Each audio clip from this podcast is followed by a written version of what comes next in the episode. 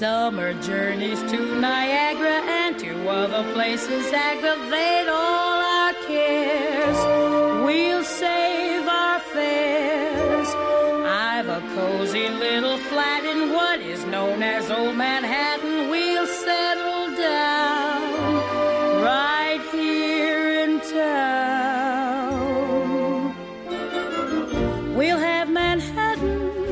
Bronx, and Staten Island too.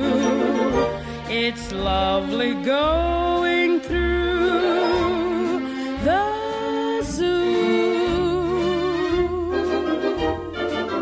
It's very fancy on old Delancey Street, you know. The subway charms us so when balmy breezes blow to and fro. And tell me what street compares with Mott Street in July. Sweet push carts gently gliding by. The great big city's a wondrous toy, just made for a girl and boy. We'll turn Manhattan into an Isle of Joy. We'll go to Yonkers, where true love conquers in the wilds, and starve together, dear, in childs. We'll go to Coney and eat bologna on a roll. Central Park, we'll stroll where our first kiss we stole, soul to soul. And my fair lady is a terrific show, they say. We both may see it close someday. The city's glamour can never spoil the dreams of a boy and girl. We'll turn Manhattan into an Isle of Joy. So, da sind wir jetzt mal richtig äh, ganz angenehm hier in diese Sendung reingeschlendert. Ella Fitzgerald, Manhattan haben wir gehört. Lydia Rilling ist heute mein Gast an der musikalischen Visitekarte. Äh, herzlich willkommen zunächst einmal. Ja, hallo. Hallo, wie gesagt, äh, Ella Fitzgerald, äh, einfach äh, eigentlich unsterbliche Musik.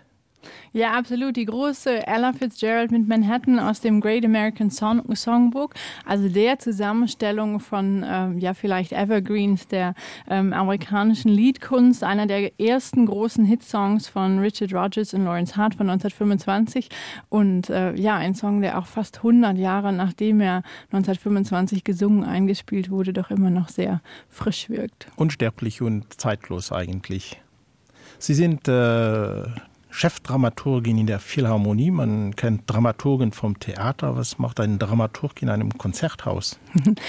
Äh, das ist an jedem Konzerthaus auch ein bisschen unterschiedlich. Also Dramaturg ist ein Begriff, wo man tatsächlich äh, fast immer nachfragen muss, was das konkret heißt. Äh, an der Philharmonie verbinde ich eigentlich zwei Aufgaben. Das eine ist die Leitung der Dramaturgie, das heißt der Abteilung in der Philharmonie, die sich um alle Publikationen kümmert. Das heißt zusammen mit meinem Team von drei Programm Editors kümmern wir uns darum, dass es zu Konzerten Abendprogramme gibt. Wir kümmern uns um alle Festivalkataloge, um Monatsprogramme, um äh, Genau, also alles, was ähm, pu publiziert wird und auch um das ganze Resonanceprogramm, das heißt um Vorträge, Künstlergespräche, Filme, die um Konzerte drumherum gezeigt werden. Das ist der eine Teil meiner Aufgabe. Der andere ist, dass ich für die Programmierung der zeitgenössischen Musik verantwortlich bin. Das heißt vor allem für das Rainy Days Festival, aber auch für zwei Konzertreihen für Musik Audrey und On the Border zeitgenössische Musik wird natürlich auch ein Thema hier sein in der Sendung, aber wir gehen jetzt mal weiter mit romantischer Musik. Franz Schubert, Sind Sie romantisch veranlagt oder?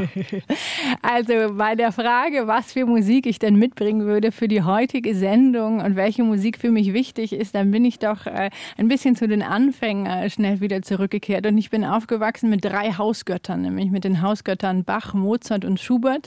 Äh, Schubert ist sicherlich für mich einer der wichtigsten Komponisten äh, geblieben und deshalb habe ich mitgebracht das äh, Streichquintett, den ersten Satz daraus von Schubert.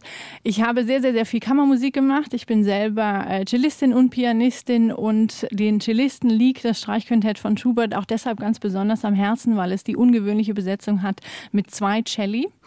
Und wie das klingt, hören wir mit dem Artemis Quartett und als zweitem Cellisten Trulsmock.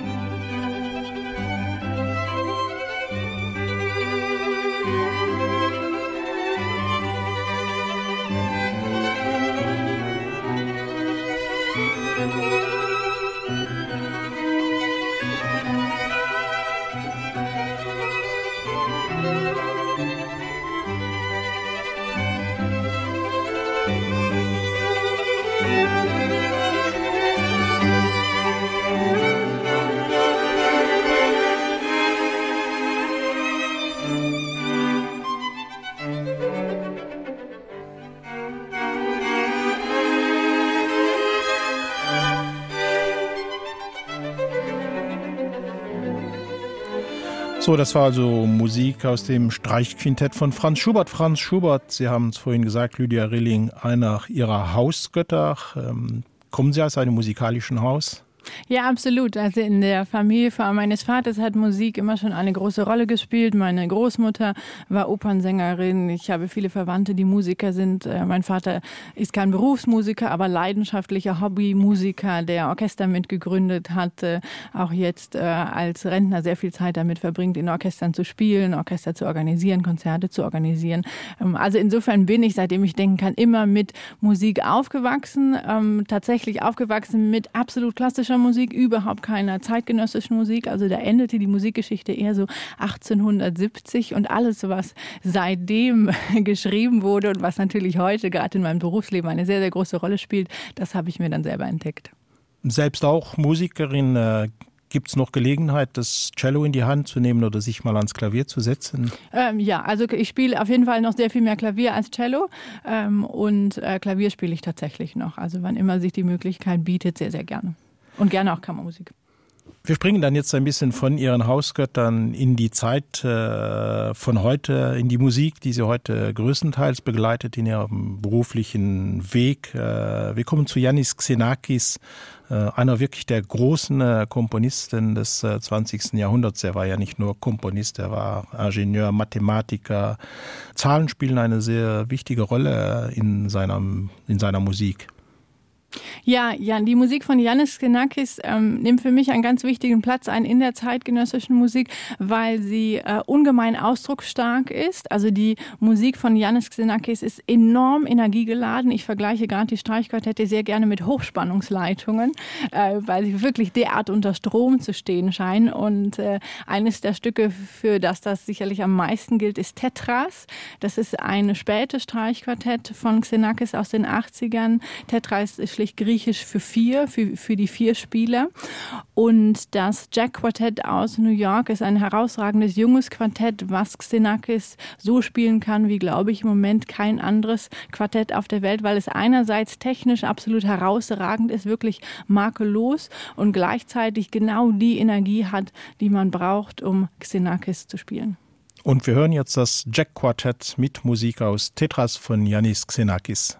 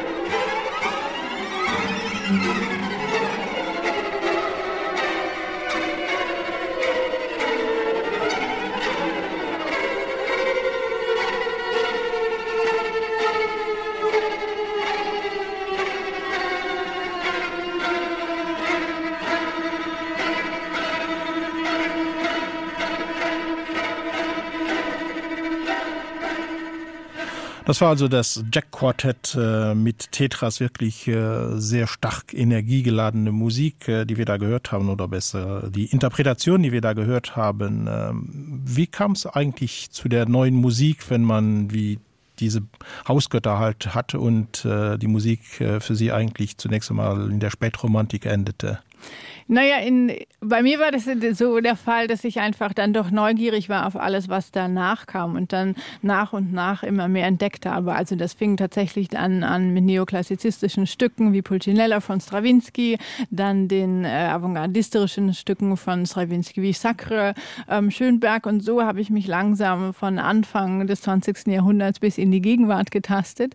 Ähm, habe dann auch, also ich habe in Berlin äh, zunächst angefangen Musikwissenschaft und allgemeine und vergleichende Literatur Literaturwissenschaft zu studieren und bin ganz dezidiert auch dahin gegangen, weil es der beste Ort war, um Musik des 20. Jahrhunderts zu studieren, weil es dort äh, Professorinnen und Professoren gab, die genau darauf spezialisiert waren auf die Musik auch der letzten Jahrzehnte und das war genau das, was ich auch in meinem Studio vor allem kennenlernen wollte, studieren wollte und dafür hat sich dann auch Berlin als der perfekte Ort herausgestellt. Und wenn man jetzt wirklich so drin ist in der Musik von heute, hat man dann auch wieder die Lust äh, rückwärts zu schauen und mal zurückzugehen, gucken, was vielleicht im Barock oder noch früher in der Renaissance gelaufen ist, wo die Wurzeln eigentlich sind. Ja absolut. Also für mich ist sowieso die Musik von heute absolut untrennbar von der ganzen Musikgeschichte. Ähm, für die Komponisten auch. Das ist glaube ich oft eine Vorstellung, die herrscht, dass die zeitgenössische Musik gar nichts mit der Vergangenheit zu tun haben will.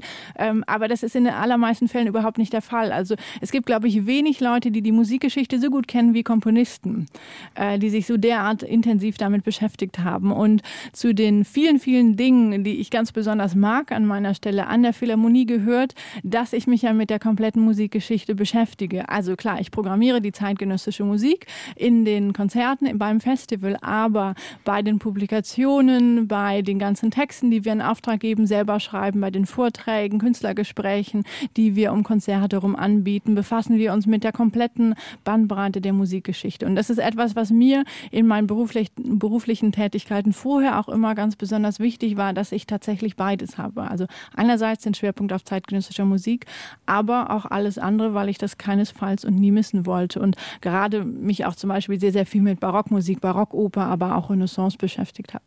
Ist das vielleicht auch nur ein Vermittlungsproblem, dass man den Eindruck hat, die Komponisten von heute, die leben im Hier und heute und äh, die haben sich ein bisschen abgenabelt? Ich glaube, das kommt einfach durch diesen großen Bruch mit der Tonalität. Also den großen Bruch mit der Sprache, die die Musik eine ganze Zeit, äh, die die mit der Sprache, die die Musik eine lange Zeit gesprochen hat. Ähm, und daher die Vorstellung, dass, es, dass sie mit der Fangegangenheit nichts mehr zu tun haben wollen. Aber in den allermeisten Fällen ist das gar nicht der Fall. Also ja, ich würde Ihnen zustimmen.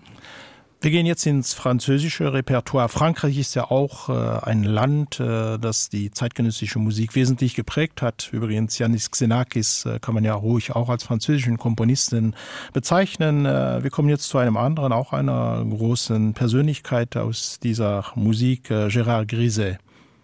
Ja, Gérard Griset ist ein Komponist, den ich äh, während meines Studiums entdeckt habe.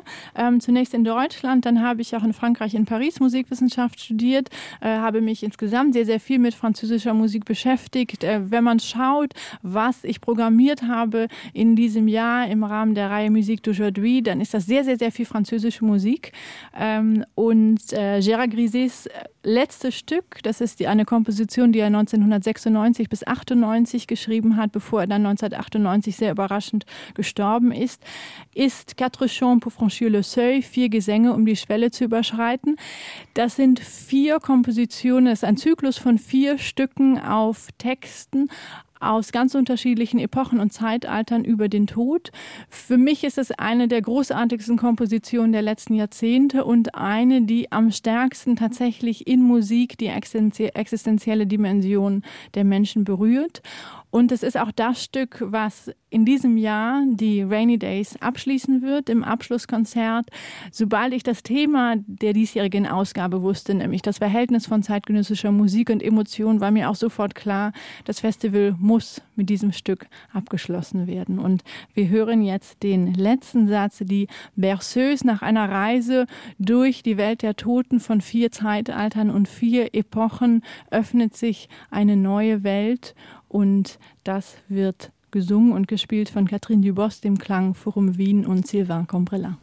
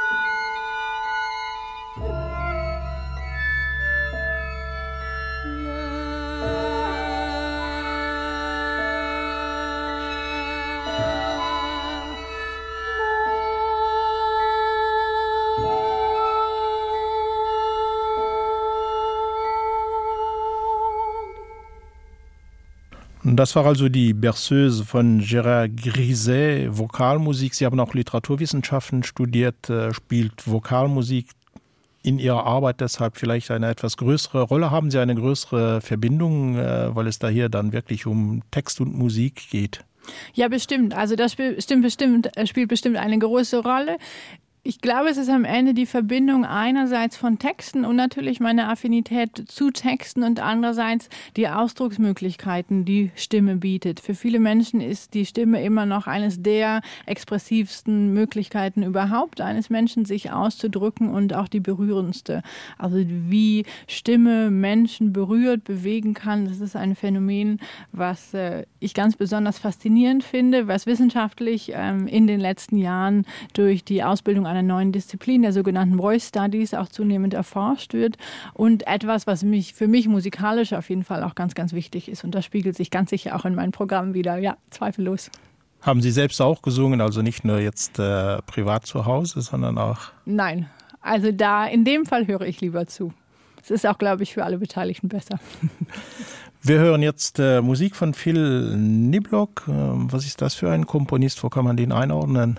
Ja, da machen wir noch mal einen ganz großen Sprung. Phil Niblock ist eigentlich einer der Pioniere von Minimal Music, aber Minimal Music nicht so im Sinne von Steve Reich oder Philip Glass. Phil Niblock ist hat seit den ähm, Anfang der 60er in New York gearbeitet. Er ist ursprünglich ähm, Filmemacher, Fotograf und hat damals im ja, Rahmen dieser Downtown Scene, wo Künstler alles mögliche machten, für das sie nicht ausgebildet waren. Also ähm, gerade in der äh, äh, Judson, äh, Judson Dance ähm, Company und Szene drumherum, wo Künstler angefangen als Choreografen zu arbeiten, Fotografen angefangen haben Musik Musik zu machen. Damals hatte er angefangen zu experimentieren und er ist für mich ein sehr, sehr beeindruckender Künstler, weil er auf der einen Seite immer seinen eigenen Weg gegangen ist. Also er hat über Jahrzehnte hinweg sich von nichts und niemanden von seinem Weg abbringen lassen und gleichzeitig ist er jemand, der sehr, sehr viel auch ermöglicht hat. Also er hat seit den 60ern veranstaltet er in seinem Loft in New York Konzerte. Das macht er bis heute. Und er hat damit unzähligen Künstlerinnen und Künstlern und Komponisten äh, zu Konzerten in New York verholfen. Das heißt, er hat so viel gehört wie wahrscheinlich wenige Komponisten und hat dabei eine sehr, sehr große Offenheit. Er ist unglaublich gut darin, Leute zusammenzubringen. Also wenn man zu ihm zu Besuch kommt, dann ist es vollkommen egal, ob jemand äh, ganz wichtig und einflussreich ist oder Überhaupt nicht. Alle Menschen werden gleich behandelt. Jeder bekommt einen Plastikbecher mit Rotwein in die Hand gedrückt und ist willkommen. Äh, das ist also ein Künstler, der in, in jederlei Hinsicht eine ganz besondere Persönlichkeit ist. Äh, ich habe eine Zeit lang in New York gelebt, bin sehr regelmäßig da, freue mich immer sehr, ähm, ihn zu sehen, seine neuen Stücke zu hören, ihn auf eine gewisse Weise auch auf seinem künstlerischen Weg zu begleiten. Er ist inzwischen weit ähm, über 80 und das, was er immer gemacht hat, ist tatsächlich mit sehr, sehr, sehr wenig musikalischen Elementen zu arbeiten. Und das ist in seinem Fall sehr oft mit Drones, also mit sehr lange ausgehaltenen Tönen und äh, die oft durch äh, akustische Phänomene wie Schwebungen ähm, funktionieren. Und das, was wir jetzt hören, heißt ähm, Seven Five More String Quartets. Das ist so entstanden, dieses Stück, das Einstreichquartett ähm, verschiedene Partituren nacheinander eingespielt hat und er diese Aufnahmen dann übereinander geschichtet hat. Und wir hören das jetzt äh, ohne Becher Rotwein. Ja, das kann man auch ohne Becher Rotwein hören. Man sollte aber dazu sagen, ähm, die Musik von Phil Niblanc beruht sehr darauf, äh, dass sie sich wirklich im Laufe der Zeit entwickelt. Also das sind Stücke, die oft eine Stunde dauern. Ähm, er zeigt sie sehr oft mit Filmen, die er selber gedreht hat. Er war überall auf der Welt unterwegs und hat Menschen dabei gefilmt, wie sie arbeiten. Also zum Beispiel, ähm, wie sie handwerkliche Arbeiten verrichten, wie sie Gemüse ernten. Und ähm, dann hat man ein Setting von einem Konzert, in dem diese Filme auf sehr, sehr großen Leinwänden gezeigt, wenn man vielleicht liegt oder sitzt und diese Musik über eine Stunde lang hört. Das heißt, wenn wir jetzt einen Ausschnitt von vielleicht zwei Minuten hören, ähm, vermittelt das einen sehr anderen Eindruck vielleicht, als wenn man sich, wenn man das tatsächlich über eine lange Zeit hört. Nichtsdestotrotz gehört Phil Niblock auf jeden Fall zu meiner musikalischen Visitenkarte dazu.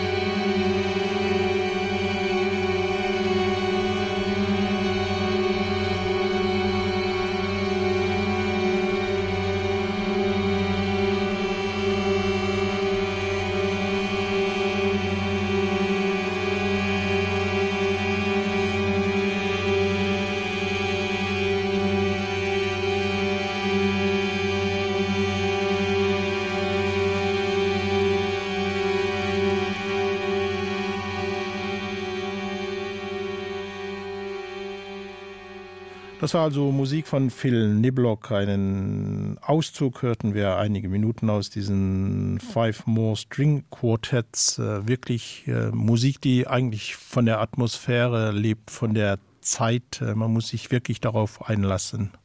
Ja, es ist auch eine Musik, die sich tatsächlich im Laufe der Zeit verändert. Also es gibt diese minimalen Veränderungen und wenn man einen kurzen Ausschnitt hört, dann hat man vielleicht den Eindruck, das ist enorm statisch und passiert gar nichts.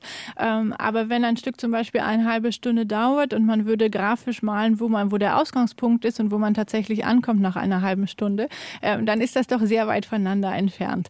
Ähm, es gibt ja viel Musik gerade auch in den letzten Jahrzehnten, die sehr stark damit arbeitet, dass es minimale Veränderungen gibt, die aber im Laufe der Zeit dann zu großen Veränderungen äh, ja, sich summieren und natürlich auch mit der Wahrnehmung arbeiten. Ne? Also die Wahrnehmung stellt sich ja darauf ein, äh, was passiert. Das heißt, wenn sich vermeintlich wenig verändert, dann werden diese kleinen Veränderungen aber auch viel, viel größer, als wenn man eine Musik hört, in der sehr, sehr viel passiert und man dann natürlich die einzelnen Veränderungen auch viel weniger wahrnimmt.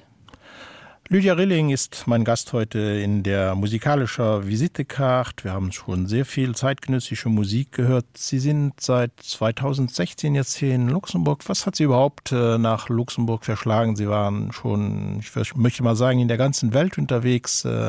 Wie kommt man dann nach Luxemburg? Na durch die Philharmonie ganz einfach. Äh, ich habe diese äh, Stelle an der Philharmonie angeboten bekommen und habe da wirklich keine Sekunde gezögert, äh, sie anzunehmen, weil die Philharmonie einfach ein herausragendes Konzerthaus ist und ich dort optimale Arbeitsbedingungen habe und gerade die Verbindung von zwei doch recht unterschiedlichen Tätigkeiten einerseits eben der Programmierung zeitgenössischer Musik, andererseits zusammen mit meinem Team die Betreuung von allen Publikationen Tradition und äh, sozusagen die Arten und Weisen, wie im Haus über Musik gesprochen und geschrieben wird, das verbinden zu können. Das hat ganz unterschiedliche Tätigkeiten, die ich vorher in verschiedenen äh, Rahmen ausgeübt habe, verbunden. Und das war etwas, äh, was ich so interessant und attraktiv fand, dass ich dann sofort zugesagt habe. Sie sind jetzt wie gesagt äh, über ein Jahr schon hier in Luxemburg, äh, haben natürlich auch die Musikszene mittlerweile kennengelernt. Das geht ja in Luxemburg eigentlich sehr schnell.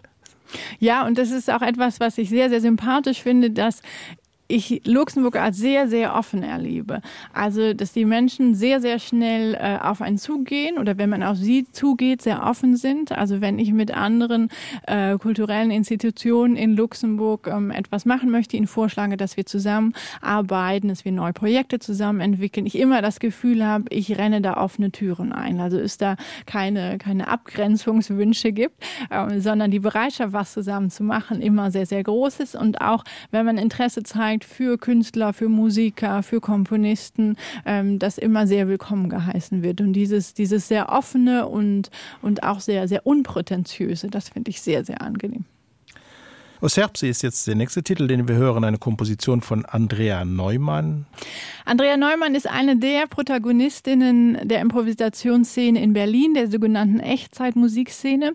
Das ist eine Szene, die sich seit den frühen 1990ern in Berlin entwickelt hat. Das heißt in der Zeit, in der in, der in Berlin alles möglich war, weil äh, einfach die Mieten entweder ähm, kaum vorhanden waren oder sehr, sehr billig waren und äh, sehr viele Künstlerinnen und Künstler aus aller Welt nach Berlin gezogen sind, um dort eine Musik zu entwickeln, die eigentlich zwischen allen Stühlen setzt. Das ist beeinflusst von Jazz, von Free Jazz, von Improvisation, von zeitgenössischer Musik, aber auch von Noise. Also es ist etwas, was sehr viele Einflüsse aufgenommen hat, um etwas ganz eigenes zu entwickeln. Das ist eine Improvisationsszene. Es ist also keine notierte Musik. Und es ist eine Szene, die bis heute sehr, sehr viele Künstlerinnen und Künstler aus aller Welt ähm, anzieht. Ich habe sehr, sehr viele Konzerte im Rahmen dieser Szene gehört, oft ähm, einige der interessantesten Konzerte, die ich in den letzten Jahren, Jahrzehnten gehört habe. Diese Konzerte leben auch sehr davon, dass man sieht, wie diese Klänge hergestellt werden. Andrea Neumann hat ein ganz besonderes Instrument entwickelt, nämlich ein Inside Piano. Das heißt, sie hat nur noch das Innere des Flügels verwendet sie als Instrument, also keine Tasten mehr, sondern nur den Rahmen mit den Seiten darin. Und sie entlockt diesem Instrument ganz unterschiedliche Klänge, die immer elektronisch verstärkt werden. Und das ist etwas, was natürlich auch visuell sehr reizvoll ist, wenn man sieht, wie Klänge entstehen entstehen, klingen sie oft auch ganz anders, als wenn man sie nur hört. Das sollte dem vorausgeschickt werden. Und wie es klingt, das können Sie jetzt selbst hören.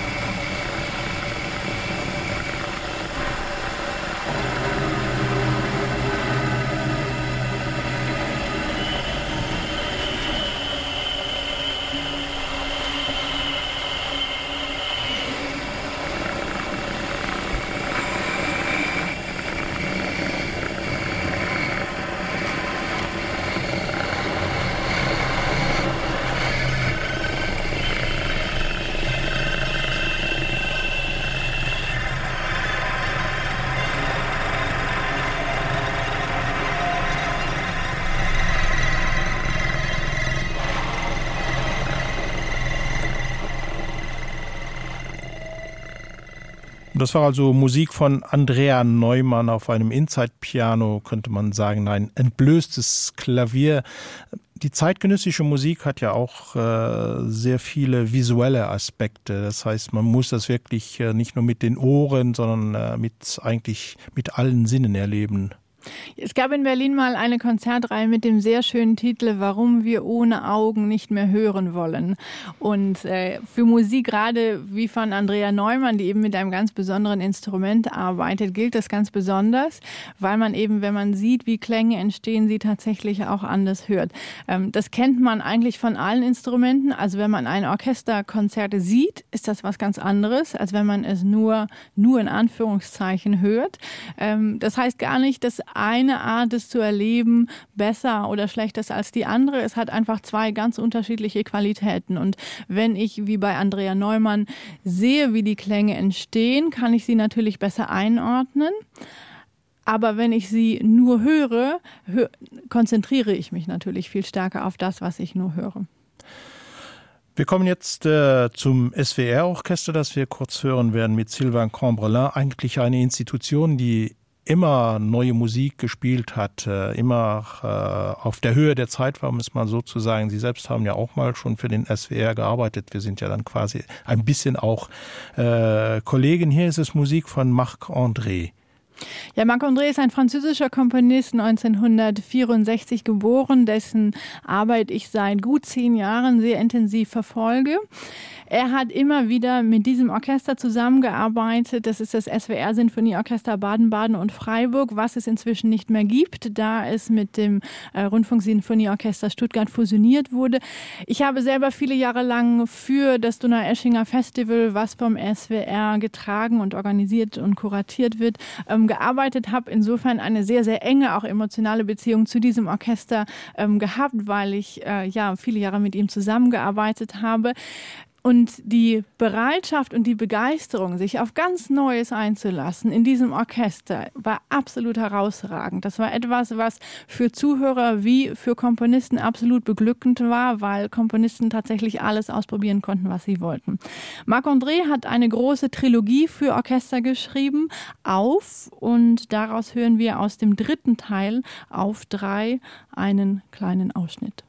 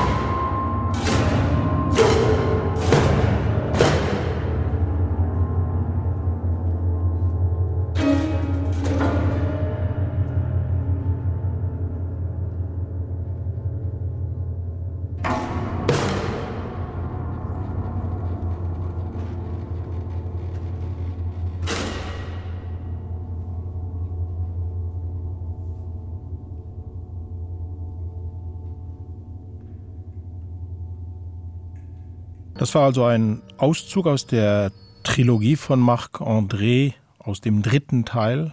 Auf heißt diese Trilogie gespielt jetzt äh, vom SWR Symphonieorchester Baden-Baden und, Freiburg unter Sylvain Cambrelin. Lydia Rilling, wenn man so viel äh, in der Musik, ich möchte fast sagen, badet oder immer zu Hause ist, ähm, was braucht man, um mal auf andere Gedanken zu kommen?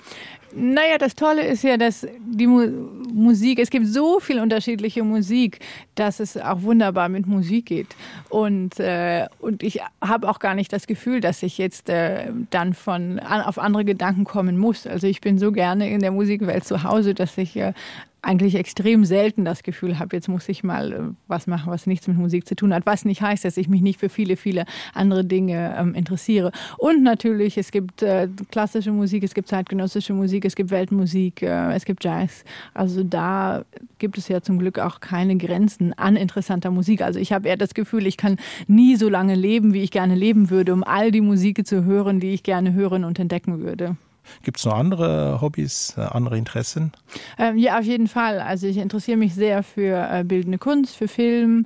Ähm, ich lese sehr, sehr, sehr viel, auch äh, sehr viel über, über Geschichte, über historische Entwicklungen, ähm, aber auch sehr viel ähm, über andere Länder. Also zu sagen, lesen und Musik hören und Musik machen ähm, und selber schreiben, das sind die Dinge, die ich sozusagen immer schon getan habe und auch immer noch sehr, sehr gerne tue. Ähm, ich reise sehr, sehr gerne.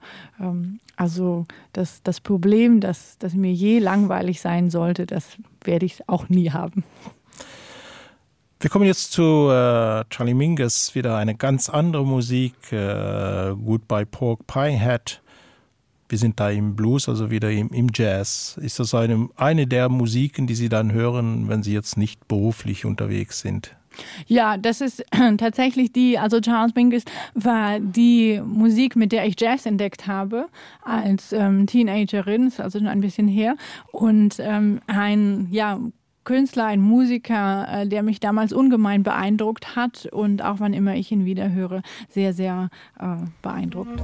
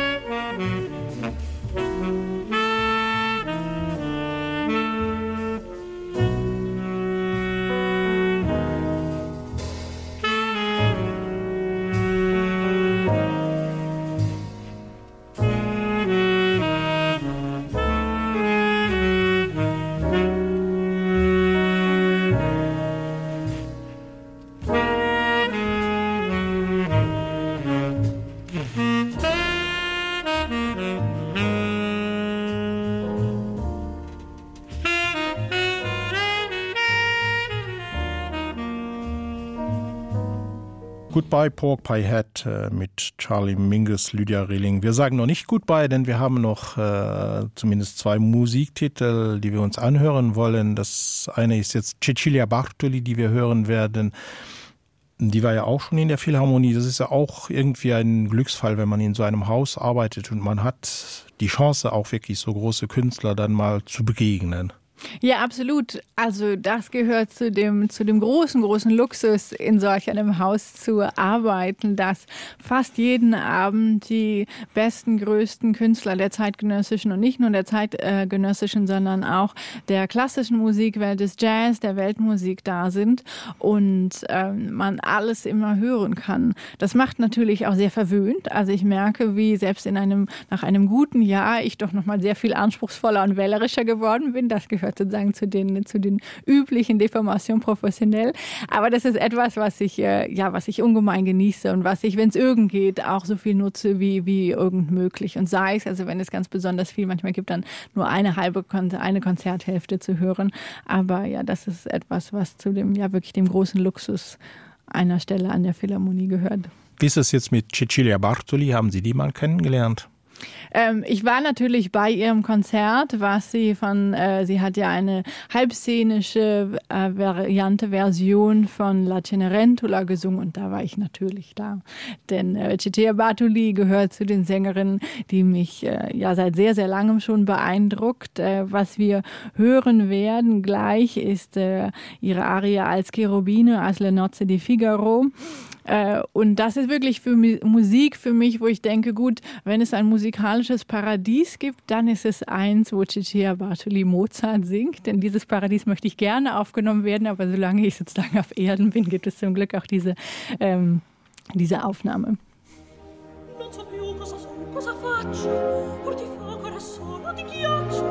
Ogni donna cangiar di palpitare Ogni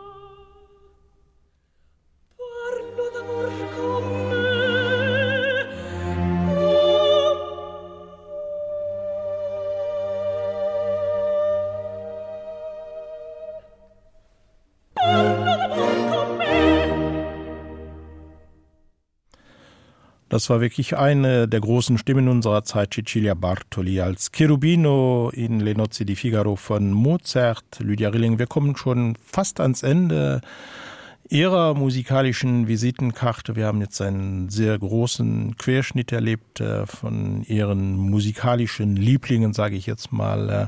Und zum Schluss geht es da noch mal einen Schritt zurück in der Zeit. Da sind wir äh, in der Barockoper mit einer anderen Dame, auch eine große Stimme, Patricia Petitbon. Ja, was wir hören werden, ist die große Arie der Alcina Amiokor aus dem zweiten Akt. Alcina ist eine der großen Opern von Händel, die sich um die Zauberin Alcina dreht. Und Alcina, der es zunächst gelingt, alle Leute mit ihrem Zauber zu belegen, verliert diesen Zauber immer mehr. Und der Mann, den sie verzaubert hat, ähm, der verliert auch diesen Zauber und will sie verlassen. Und Alcina, die die alle beherrscht hat, wird nun beherrscht von der Trauer darüber, dass sie verlassen wird. Ähm, ja, eine der großen Arien der Barockoper und äh, damit auch eines Teils des Repertoires, der für mich sehr wichtig ist. Ich habe mich äh, beruflich immer wieder sehr viel mit Oper beschäftigt. Ich habe jahrelang an der komischen Oper in Berlin Einführungsvorträge zu ganz unterschiedlichen Opernproduktionen von Maria de Buenos Aires von Piazzolla über die Fledermaus und die Zauberflöte und Prokofjes Liebe zu den drei Orangen also zu wirklich ganz ganz unterschiedlichen äh, Opern gehalten. Äh, ich habe sehr sehr gerne als äh, an der Universität Opernseminare unterrichtet äh, und mich auch ansonsten in meiner Forschung viel mit Opern beschäftigt. Äh, Oper ist etwas, was für mich im Laufe der Jahre sollte ich vielleicht dazu sagen enorm wichtig geworden ist und dazu gehört ganz besonders auch die Barockoper, die in den letzten Jahrzehnten ja wiederentdeckt wurde, gerade weil sie so viele Dinge hat, die sich in der heutigen Zeit wiederfinden lassen. Ja, wir hören die wirklich großartige Patricia Pitibon mit dem äh, Venice Baroque Orchestra unter Andrea Macron. Also zauberhafte Musik mit einer zauberhaften Stimme. Einen besseren Abschluss hätten wir eigentlich nicht finden können für unsere gemeinsame Musikstunde. Ich danke auf jeden Fall sehr herzlich Lydia Rilling, dass Sie hier waren. Vielen Dank.